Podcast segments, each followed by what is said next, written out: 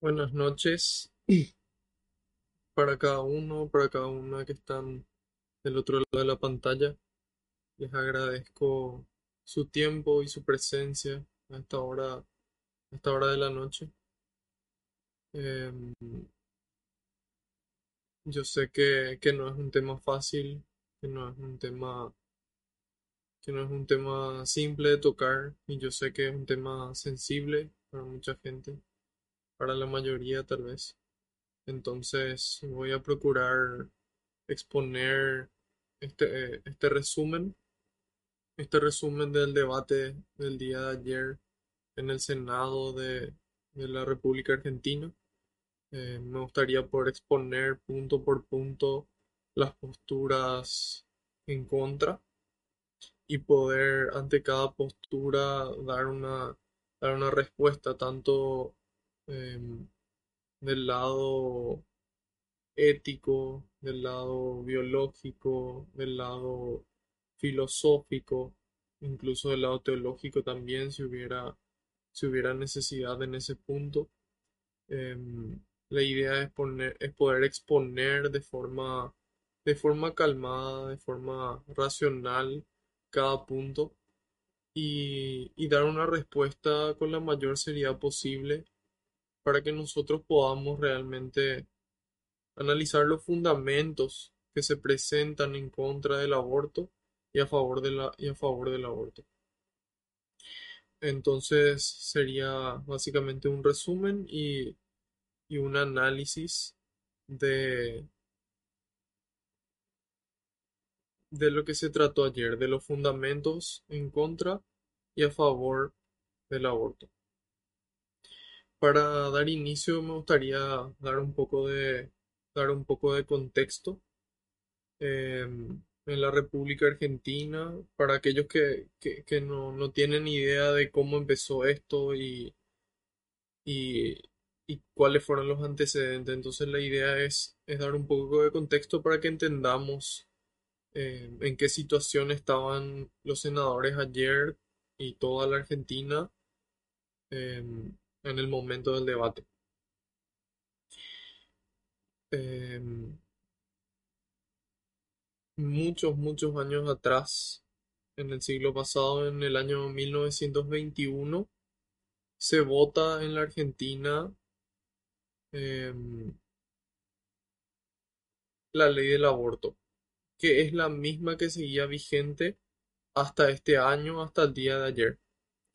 Esta ley que se votó en 1921 básicamente dice que está permitido, que es legal el aborto en dos casos. Y menciona ahí, creo que es ahora el, el artículo número 86 de la Constitución eh, del Código Penal argentino. Código Penal o Código Civil, la verdad que ese dato no, no preciso. Pero em, afirma de que la, de que el aborto es legal en dos casos. En el caso en el que la mujer, la vida de la mujer, de la madre, corra peligro y en caso de violación. En esos dos casos no está penalizado el, el aborto. Entonces, em, en otro caso, en que, por ejemplo, una mujer por algún motivo que no sea que corra riesgo su, su salud o que haya sido, o que haya sido violada, que haya sido abusada, eh, decida abortar o intente realizar un aborto, entonces esa mujer puede ser, puede ser procesada penalmente. Puede ser procesada penalmente. Entonces, em, lo que ocurre en, en la Argentina que, que denuncian a menudo, según lo que pude aprender y entender, es que em, se vienen realizando abortos. Esa es una realidad. Entonces, em, ¿cuál es el problema y qué es lo que muchos denuncian? Muchas senadoras especialmente denunciaban. Decían que, que el problema en realidad ni siquiera pasa por, por el aborto en sí, decían algunas, porque el problema es que la- las mujeres que tienen mayor poder adquisitivo pueden pagar en una clínica ese aborto y no son penalizadas y, no ocurre nada y eh, la realización de ese aborto en esa clínica es mucho más segura que los abortos que se realizan las mujeres que poseen escasos recursos. Entonces, llaman ellos a estos abortos que se realizan en la clandestinidad. Entonces, esos son los dos polos, principalmente. Uno es el polo que, en donde se realizan abortos, en donde las mujeres con mayor poder adquisitivo pagan en una clínica y entonces se realiza el procedimiento de forma, de forma más segura. En cambio, en la, en la clandestinidad eh, no ocurre eso. En la clandestinidad corren más riesgo su vida y se producen más muertes. Entonces, presentan este caso muchas senadoras como un caso de, de justicia social, que al aprobarse esta ley de la interrupción del embarazo, la interrupción voluntaria del embarazo, le llaman este, a este proyecto de ley, eh, a esta interrupción voluntaria del embarazo, le llaman que es realmente una, una, una justicia social que el Estado le debía a todas esas mujeres de escasos recursos que murieron o que fueron, o que fueron mutiladas o, o cuya maternidad eh, se vio afectada por, por el procedimiento de ese aborto realizado de forma clandestina. Entonces, ellos lo presentan de esa forma, como un proyecto de justicia social y también em, la mayoría de, los senadores que, que estaban a favor del aborto mencionaron de que nadie quiere el aborto. Eso era algo que, que mencionaban. Ellos una y otra vez repetían nadie quiere el aborto, pero, y entonces ahí presentaban sus fundamentos por los cuales em, aprobaban o estaban de acuerdo con esta ley del aborto.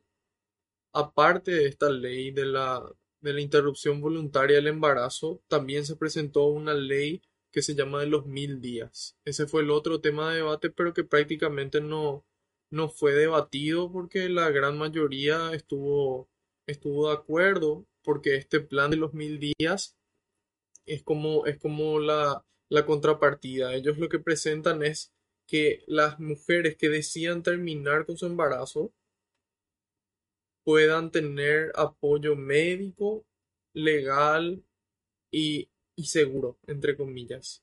Entonces, eh, y que las mujeres que decidan, que decidan tener su hijo también reciban un acompañamiento especial, un mejor acompañamiento que lo que ya recibían anteriormente. Entonces, como que presentan dos proyectos de ley, presentan dos proyectos de ley, el del aborto y el de los mil días.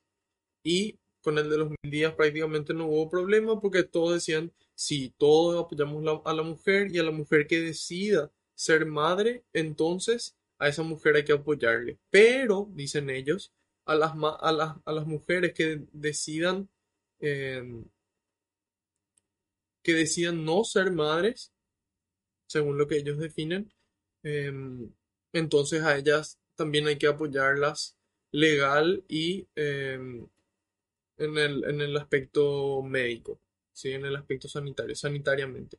Entonces, em, primer punto, todos afirman que nadie desea el aborto, que nadie está a favor del aborto realmente. Pero, aquí viene mi, mi respuesta. Las manifestaciones que dicen que nadie quiere estar a favor del aborto. Sin embargo, la respuesta que yo doy es que, es que si verdaderamente no estuvieran a favor del aborto, iban a hacer todo lo posible para que ese aborto no se dé. Todo lo posible. Y menos todavía apoyar una ley que, que aprueba ese procedimiento. Entonces, dicen que nadie está a favor del aborto, sin embargo, votan a favor de la ley del aborto. Es como que no quiero, pero termino haciendo. Y ellos lo presentan como si fuera que no existe otra alternativa, como que la única alternativa para este problema de los embarazos no deseados es el aborto, ¿sí? Entonces, eso por un lado, presentan de que nadie ab- el aborto, sin embargo, no, no se manifiestan em, en contra. Después, em, otra, otra afirmación que hacen es que eh, en vista de que desde el año 1921 existe eh, la despenalización del aborto, solamente en esos casos que dijimos, en caso de que la vida de la mujer corra riesgo o que, la, o que sea una violación, ahí ellos decían em, que, que por qué no se aprueba, que directamente por voluntad propia, que porque la mujer decida, porque la mujer no es libre de decidir si es que em, eh, va a continuar con su embarazo o no. Y ellos dicen de que es un, de que es porque em, el hombre oprime a la mujer, de que el hombre oprime a la mujer y que es por ese motivo que la mujer no tiene la libertad de decir que la mujer es solamente una, una incubadora, le llaman, en donde lo importante es que esa incubadora funcione y que funcione bien.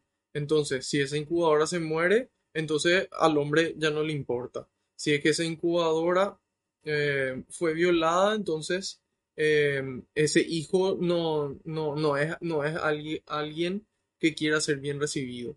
Entonces, eso es lo que mencionan, que, eh, que justamente esta ley es, una, es un paso hacia la libertad de la mujer, que es un paso hacia, hacia la libertad de la mujer de poder decidir sobre su cuerpo. Ese es otro punto.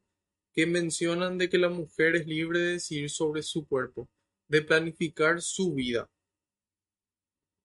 Entonces, ¿qué, qué respondo yo al respecto? Yo respondo que,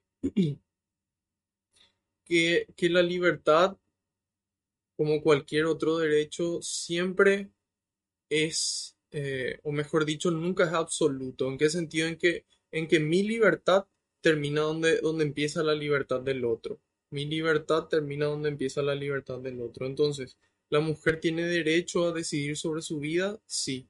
Pero ¿cuál es el inconveniente? El problema es que en el momento en el que decide sobre su vida, en realidad no está decidiendo solamente sobre la suya, sino sobre la de un tercero. ¿En qué me baso para decir esto? En que em, la biología en particular hizo los estudios del feto, del embrión, de esa, de esa persona eh, recién, concebida. Y eh, las características, el ADN que tiene ese embrión ya es diferente, ya es un, ADN diferente al de la madre. Entonces, al tener un ADN diferente, se afirma de que es otro ser, de que es otra persona. Y entonces, em, por biología, no es su propio cuerpo sobre el cual están decidiendo, sino sobre el cuerpo de un tercero. Es sobre un tercero, una tercera persona sobre la que ellas están decidiendo. Entonces, ¿qué es lo que afirman los que están a favor de la vida? Ellos dicen, la libertad es un derecho fundamental, sí, y es un derecho humano. Sin embargo, el derecho a la libertad de esta persona que va a nacer se ve afectada desde el momento en el que esta persona adquiere este derecho, ¿sí? Entonces, ¿qué pasa? Se lucha por la libertad de esta mujer que está viva. Sin embargo, aquí posiblemente haya una mujer y sin embargo los derechos de esta mujer no son válidos, ¿sí? Entonces, em, eso es lo que se presenta. Se presenta como un proyecto de libertad para la mujer sin embargo, no lo es porque em, la decisión de, tener un hijo o no muchas veces se decide antes, se decide antes. Si bien existen es cierto casos de violación, casos de abuso, hay muchos casos en donde directamente la madre decide em, que no es el momento o el mejor momento para, para tener un hijo. Entonces, em, por diferentes motivos. Hay veces que, mencionan de que ella misma no está preparada para ser madre, otras veces mencionan em, que, no, que no está en, suficiente, eh, en, una, en una condición económica suficientemente buena. Otras veces mencionan de que, de que no quieren em, que, ese, que ese hombre ah, sea el padre de, su hijo. Em, ya sea porque desapareció o porque es una persona irresponsable o por diferentes motivos, eso no, no podríamos precisar, pero em, son algunos de esos motivos eh, por los cuales madres dicen no, yo no quiero, o porque son hijos em, fuera de su matrimonio, entonces deciden, deciden tomar la decisión de, interrumpir su embarazo. Em, ahí con respecto a la palabra interrumpir hacemos un paréntesis porque el título de esta, de esta ley se llama Interrupción Voluntaria del Embarazo. Ahí mismo, en el título de esta ley, los, los senadores que están a favor de la vida presentaron eh, un fundamento diciendo de que esto no es una, una interrupción, porque una interrupción es como una pausa que uno realiza, sin embargo, em, es una pausa que luego se reanuda. Sin embargo, en el caso de una vida, cuando, cuando se interrumpe, em, no, no puede ser reanudada. Entonces, directamente sería una terminación de la vida. Entonces, ellos afirman y reclaman que, que este proyecto no es cierto, eh, como se presenta por el nombre, porque dice interrupción, y no es una interrupción, sino una terminación del, embarazo. Em, entonces, dijimos eh, que por un lado afirmaban que, que esto era un acto de justicia social, luego que es un acto de libertad hacia la mujer, de que ella pueda decidir realmente. Y, y se hacía mucho énfasis en esa, en esa libertad de la mujer, pero, pero no se hacía énfasis en la libertad de esa otra tercera persona, al punto que, que varios, varios senadores presentaban y decían que en realidad esa, esa no, ese no es un ser humano, de que eso todavía, eso todavía no es una persona, que recién al nacer es una persona. Sin embargo, ahí los, los senadores a favor de la vida respondían que tanto en la Constitución Nacional de Argentina dice que toda persona tiene derecho a la vida desde su concepción, desde su concepción. Entonces, así también los tratados de derechos humanos internacionales a los que está afiliado, a los que está eh, afiliado a Argentina, también dicen lo mismo. Entonces dicen, em, no, esto es una persona. Luego otro senador eh, que estaba a favor del aborto mencionó y dijo que los derechos humanos de esta mujer que en la que está embarazada eh, son mayores que los derechos de esta persona que está recién en camino, que está recién en, en formación. Entonces ahí no hay un criterio objetivo que pueda decir em, por qué esta vida es más valiosa que esta otra. Sin embargo, ante los ojos de la ley, todas las personas son iguales, todas las personas tienen igualdad de derechos. Em,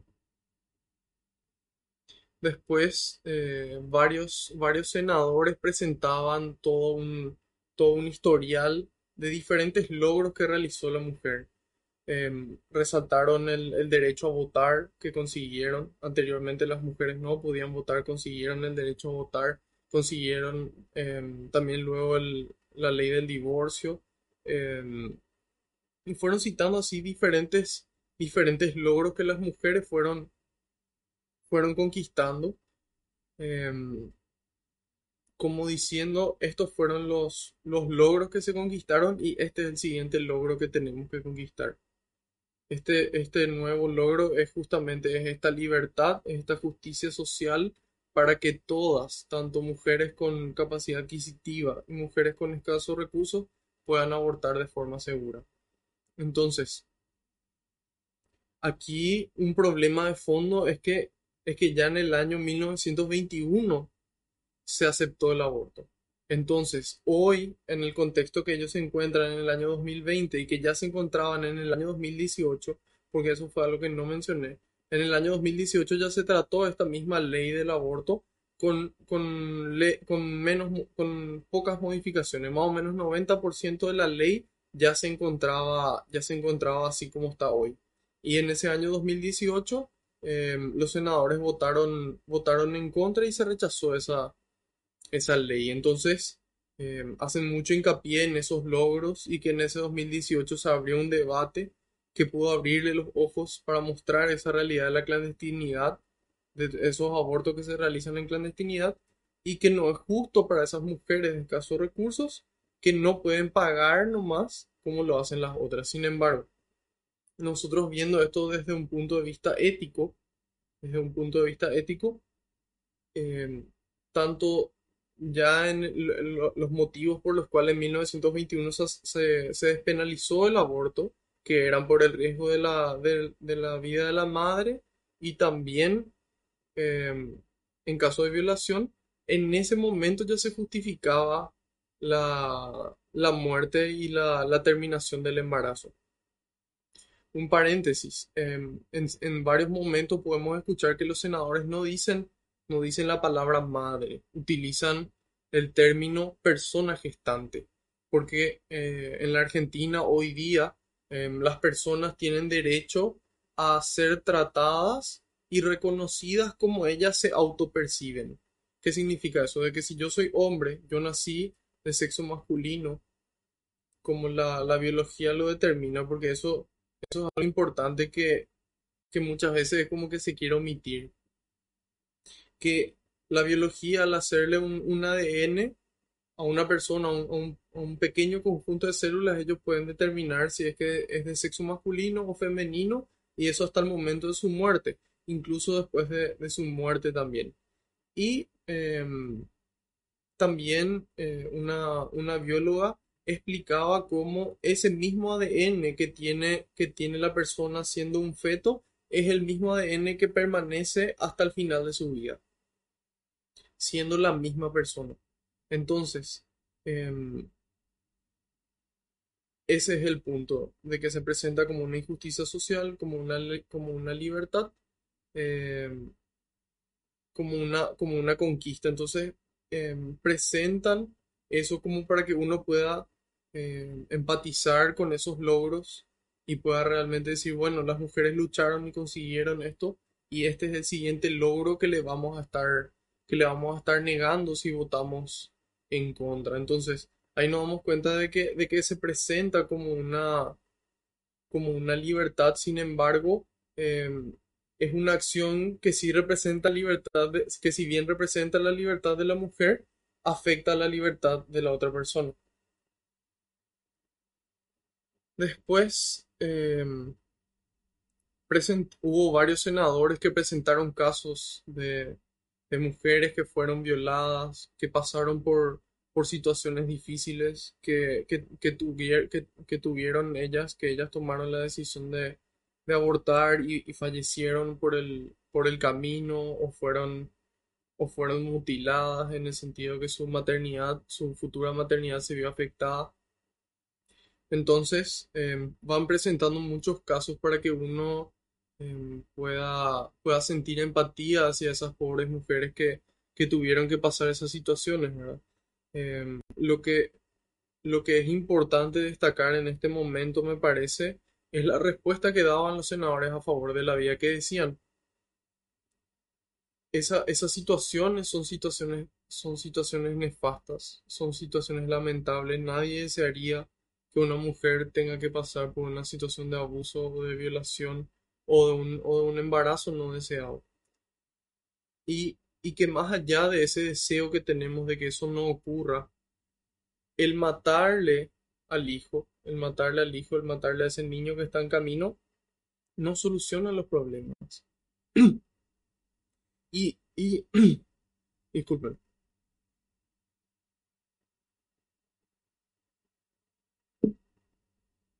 Y que no solamente em, no soluciona el problema, sino que le agregan otro problema a la mujer porque eso es algo muy, muy importante que prácticamente no, no se mencionó, que son los traumas que le generan a esa madre que pasa por esa situación de aborto.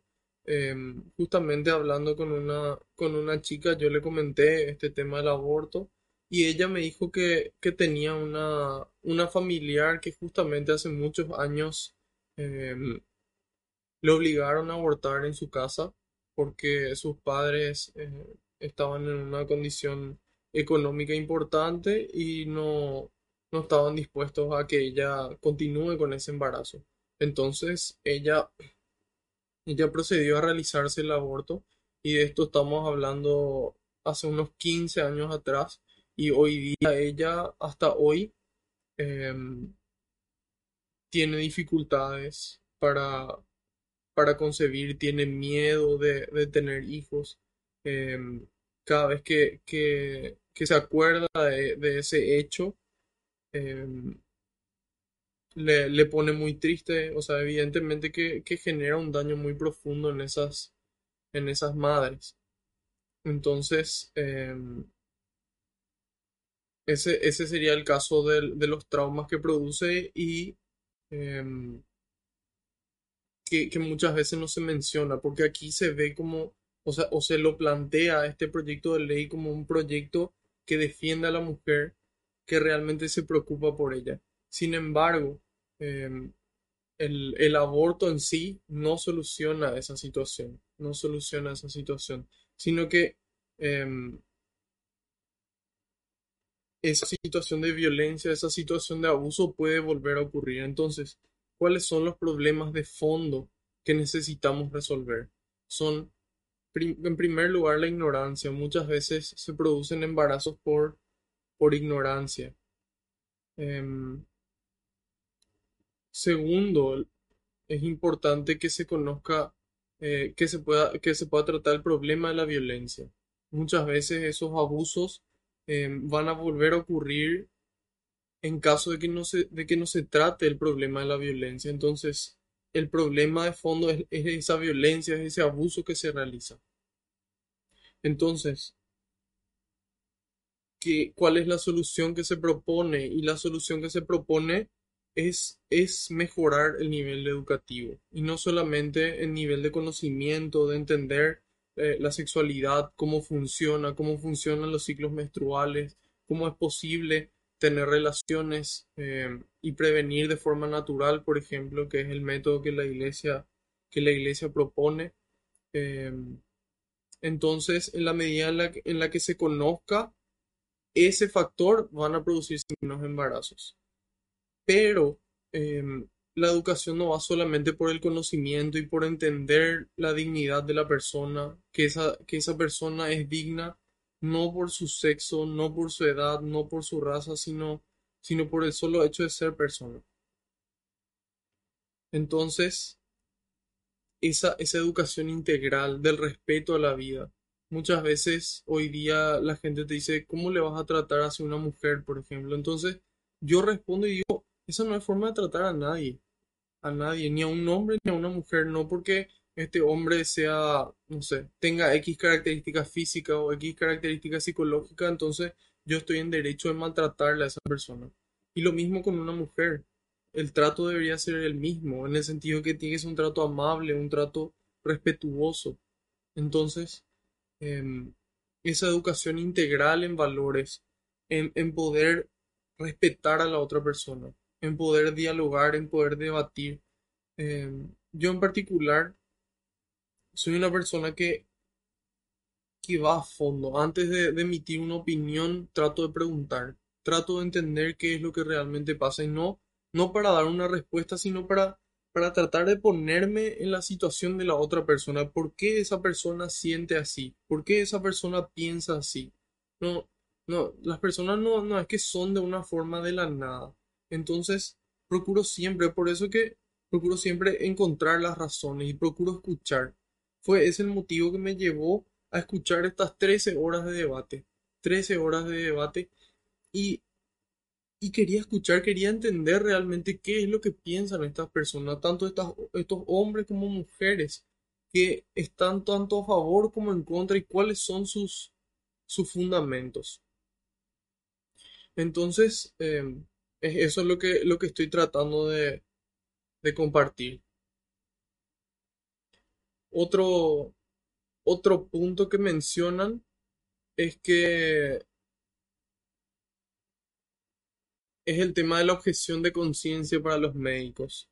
Esta objeción de conciencia significa que un médico, en vista de que esto es ley y va a ser público, entonces en cualquier hospital una mujer puede presentarse hasta las 14 semanas y solicitar un procedimiento de aborto. Ella dice, yo quiero interrumpir voluntariamente mi embarazo y necesariamente, de, acu- de acuerdo a esta ley, si- em, se presenta antes de las 14 semanas, ella tiene que recibir ese procedimiento.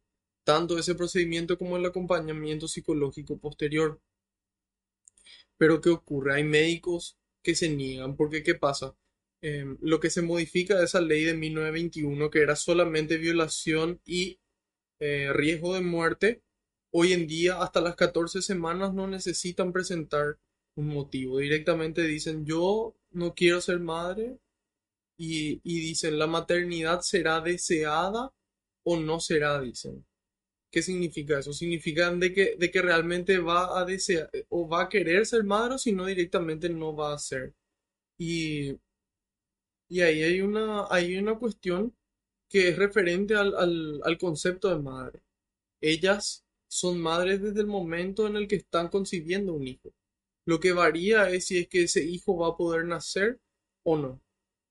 Esa sería la diferencia. Entonces, em, la maternidad será deseada o no eso, eso en realidad va a cambiar y va a ser deseado o no en la medida en la que esa mujer tome ciertas decisiones, como dijimos, en los casos de embarazos em, relativamente voluntarios, es decir, cuando decían tener relaciones sexuales y em,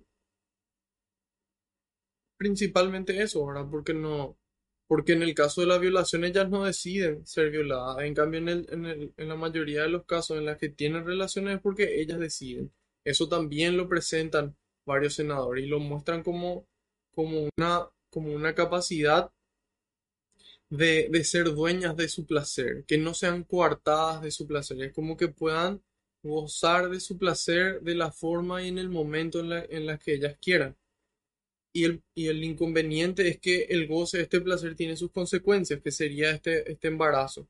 Entonces, con tal de que puedan eh, seguir en esa cultura del placer, en esa cultura de la libertad, según ellos la llaman, entonces eh, las consecuencias que sería un hijo eh, deben ser interrumpidas porque es la madre la que toma la decisión.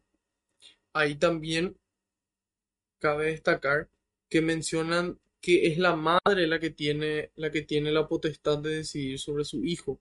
Es, es la madre la que tiene la potestad. Entonces, por más de que el padre diga yo me, yo me voy a hacer responsable de mi hijo, yo me voy a hacer responsable de mi hijo, em, si la madre dice no, yo no quiero que este hijo nazca y decide ella interrumpir su, su embarazo, entonces em, tiene que recibir esa, ese procedimiento. Entonces, ¿qué ocurre? Hay médicos que pueden decir, no, yo estoy en contra de, este proceso, de este procedimiento de aborto. Estoy en contra de este procedimiento de aborto y no voy a realizarlo. Entonces, esos son los objetores de conciencia. Y ahí mencionaban algunos datos, como que en el, año 2016 había solamente un 23% de objetores de conciencia, un 20% de objetores de conciencia en el 2017, perdón, y en el año 2020, en este año, 73% del personal médico público eh, es objetor de conciencia. Entonces, ¿qué ocurre en estos casos de objeción de conciencia? El médico tiene que derivar a otro médico que sí le realice este procedimiento de aborto.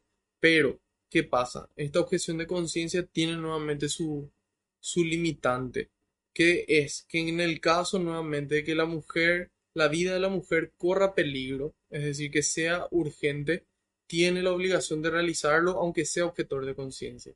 Entonces, em, en caso de que no realice ese procedimiento de aborto cuando la mujer corre peligro, cuando la vida de la mujer, de la madre corre peligro, entonces ese médico puede ser, puede ser imputado. Entonces, ¿cuál es el problema? Que al ser la mayoría objetores de conciencia, uno le va a derivar al siguiente, el siguiente al siguiente, y para cuando llegue a esta persona, la salud de la, de la madre ya puede ser crítica. Entonces, este médico va a tener que realizar ese procedimiento de aborto o de lo contrario puede ser procesado y em, obtener una condena de hasta 15 años de prisión.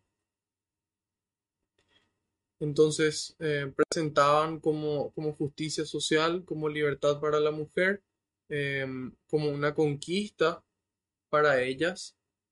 Presentaron que que el bebé no es una persona, presentaron que la mujer ya nacida tiene más derechos que, ese, que esa niña por nacer em, también afirmaron que, que esta ley no le afecta a las personas que están en contra del aborto porque esta ley no obliga a abortar, sino que a las mujeres que decidan tomar esa decisión, ellas van a tener la opción más segura de interrumpir su embarazo. Aquí lo que no mencionan y que, y que repiten y dicen realizarlo de forma segura son los riesgos de esta operación realizada también en un hospital público. Em, esta es una cirugía que, que no carece de riesgo. Como toda cirugía, también pueden perder la vida las madres, también pueden sufrir daños em, irreversibles en su, en su capacidad de maternidad. Entonces, em, afirman de que cada persona tiene que ser libre de tomar la decisión de abortar y que si toma esa decisión tiene que tener esa, esa, oportunidad. Entonces, em, siempre en contraste con esas, con esas mujeres pudientes que de por sí pagan más luego una clínica y se realizan el aborto de forma despenalizada. Entonces, aquí afirman de que no afecta a las personas que están en contra del aborto. Sin embargo, eso no es verdad. Eso no es verdad porque el pago de ese servicio público le afecta a las personas que, que aportan con sus impuestos. Y esos impuestos, en lugar de ser dedicados a, otras causas o a, otras mujeres en situación de vulnerabilidad, em, se dedican a esos procedimientos de, aborto. Mencionan un número, eh, el diputado, el senador de Río Negro mencionó que en los últimos tres años, 2018, 2019 y 2020, eh, hubo ciento, de 194.100 mujeres, 194.100 mujeres en edad fértil, es decir, entre 15 y 49 años, eh, un 0,3% solicitó el aborto por riesgo de muerte o por, eh, o por violación en este caso. Es decir, 582 mujeres de 194.100. Y nos dice que el 80% de estas mujeres que solicitaron eran mayores de 20 años. Es decir, que la mayoría de, de, de las mujeres que solicitaron no, no eran adolescentes que, que, no entendían o que no sabían o, o algo por el estilo, en el sentido de que al ser mayor de 20 años, em, el nivel de responsabilidad civil aumenta. Em, Entonces, eso es con respecto a los, a los objetores de conciencia. Eh, con respecto a que afecta o no a las personas que están en contra, sí afecta, porque esas personas, como les dije, en lugar de tratarse eh, tantas otras enfermedades que son causa de muerte, existen 70 y 73 causas de muerte de mujeres previas a la, a la muerte por el aborto. Entonces, ¿qué ocurre? Todas esas personas, todas esas mujeres que 73 causas diferentes de muerte tienen, necesitan también el dinero aportado al Estado a través de los impuestos. Esas mujeres van a dejar de recibir para que estas mujeres que toman la decisión de interrumpir su embarazo, sin importar cuál sea la, la causa de ese embarazo, sea por sea por abuso, sea por, em, por decisión propia, sea por, sea por el motivo que sea. Em, otra, otra afirmación que realizaban las, las senadoras y algunos senadores también es que, es que los hombres no deberían, no deberían de, de votar esta situación porque ellos nunca podrían pasar por esta situación que están mencionando. Y destacan que, que por ejemplo, eh, podría ser de que eh, ellos votan con respecto a leyes que, son, ah, que afectan a personas de escasos recursos. Entonces ahí dicen, bueno, nosotros no somos personas de escasos recursos, ningún senador es persona de escasos recursos, pero tal vez en algún momento puedan serlo. y decía, en cambio los hombres nunca van a poder pasar por esa situación de necesitar un aborto porque su cuerpo no les da la, no, tiene la posibilidad de, de gestar y de, y de pasar por esa situación.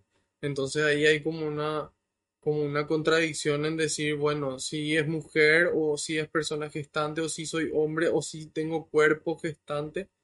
em, si tengo cuerpo gestante, entonces en realidad no son los hombres los que no deberían de poder, sino que las personas que no tienen cuerpo gestante en su término, en su término preciso, acorde a lo que ellos definen.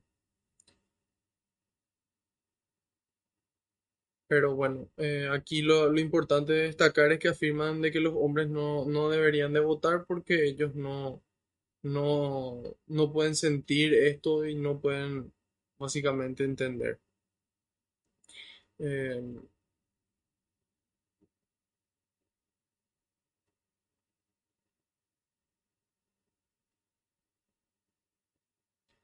en varios senadores fueron destacando la, la, despenalización del aborto en muchos otros países, así como Italia, Finlandia, eh, perdón, Italia, Irlanda, Uruguay, y, y los presentan como casos afirmando de que, de que en esos países eh, ya se, ya se aprobó y los presenta como países de primer mundo y como que nosotros que no tenemos esa ley, entonces em, nosotros somos, somos retrógradas, somos dinosaurios, somos personas que están, que están desactualizadas. em,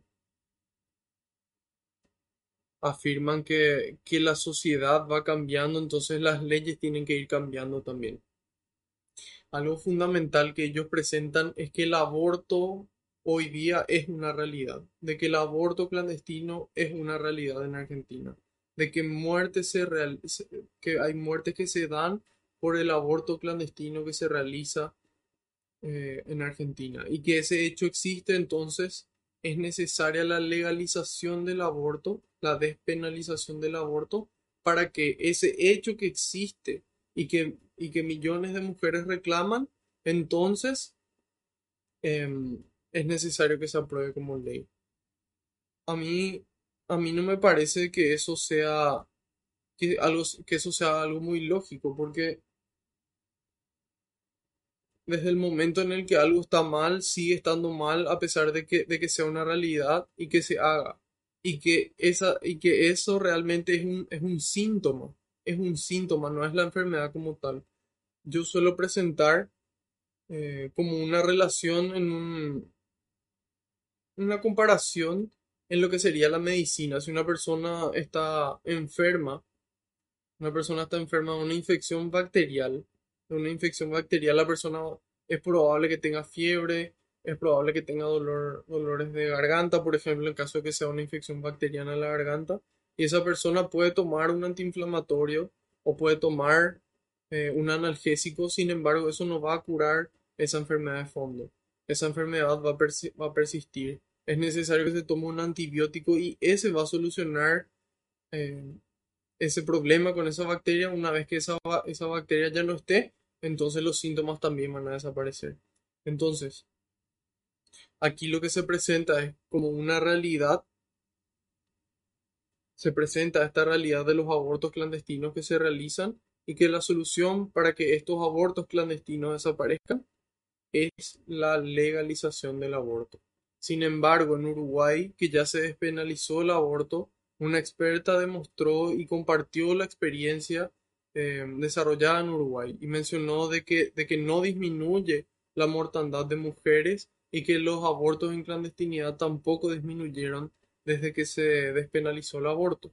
Entonces, ahí nos damos cuenta de que la realidad contrasta con lo que ellas presentan como su fundamento para legalizar el aborto.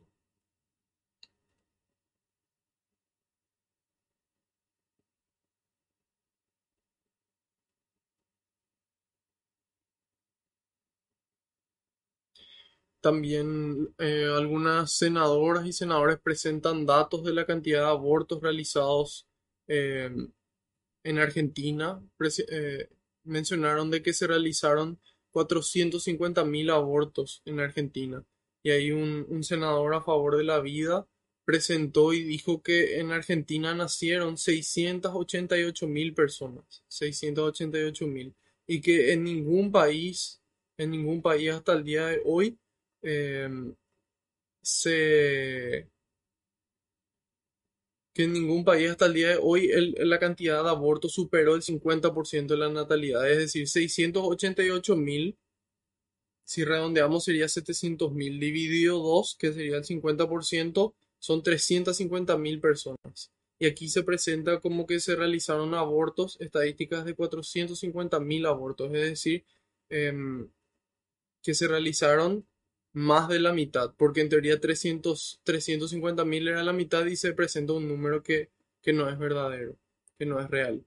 Entonces, em, nosotros hoy podemos darnos cuenta de que sí es una realidad, de que sí es una realidad y de que sí es un problema los, los abortos y los embarazos no deseados. Sin embargo, nosotros podemos darnos cuenta que que la terminación de ese embarazo no, no soluciona ninguno de los problemas, sino que genera otro más. Y las alternativas, como, como ya mencioné, que se, que se presentan son eh, el cambio en la educación y también, aparte de eso, eh, que se puedan agilizar los procesos de, de adopción, especialmente para, para parejas, para matrimonios que, que no puedan concebir y que deseen hacerlo para que no sea menos estricto en el sentido de que es importante ese proceso porque nuevamente está la vida de, un- de una persona ahí que va a ser criada por, por estos padres adoptivos, sino que sea más ágil, que pueda realizarse a lo mejor con más gente, que las entrevistas puedan realizarse en un periodo de tiempo eh, más corto, en el sentido que puedan realizarse con una mayor frecuencia y eso les permita eh, tomar la decisión de forma más rápida. Em,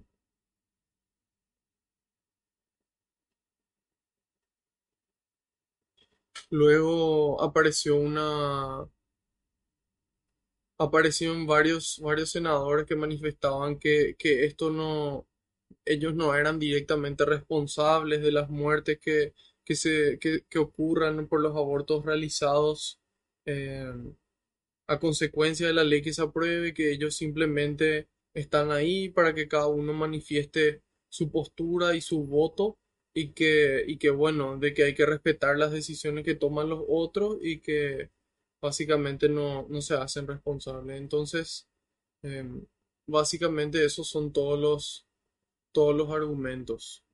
No, no hay otro. Se presenta como, como justicia social porque las que abortan en clandestinidad tienen más probabilidad de morir que las, que las mujeres que tienen poder adquisitivo y abortan en clínicas.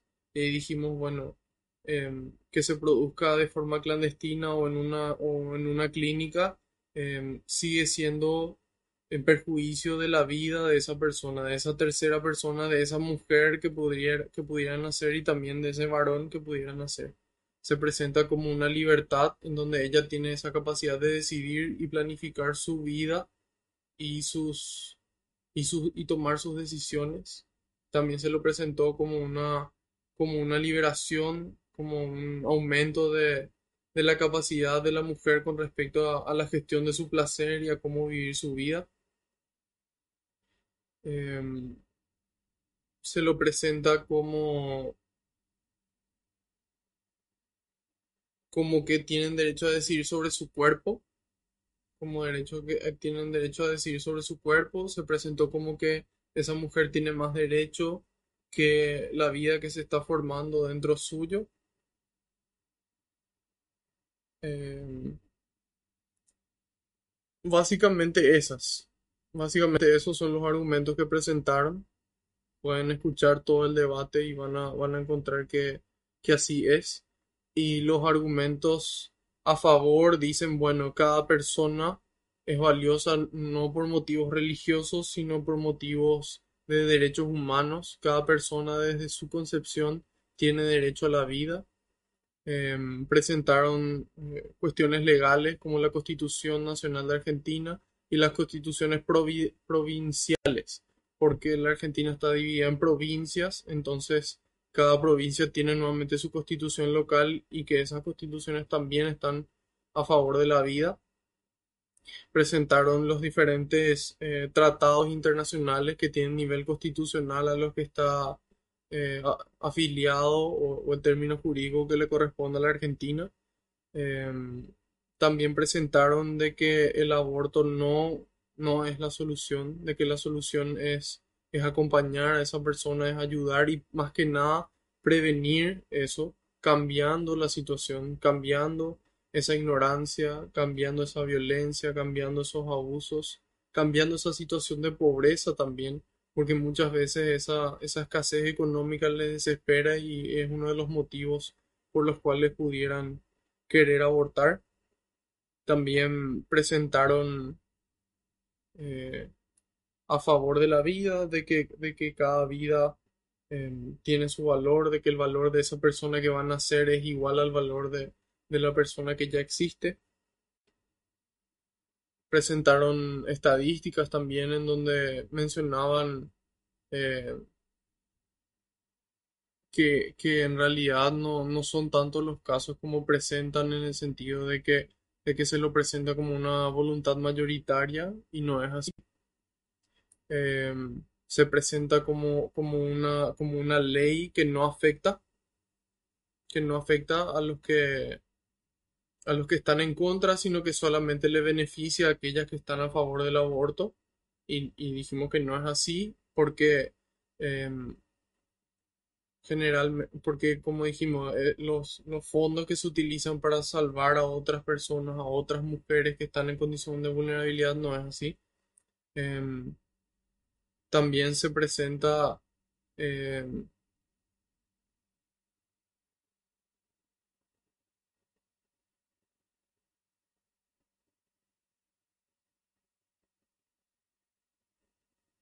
como, como un progreso, como un logro, porque citan justamente ahí en todas esas conquistas que las mujeres lograron a través de la historia.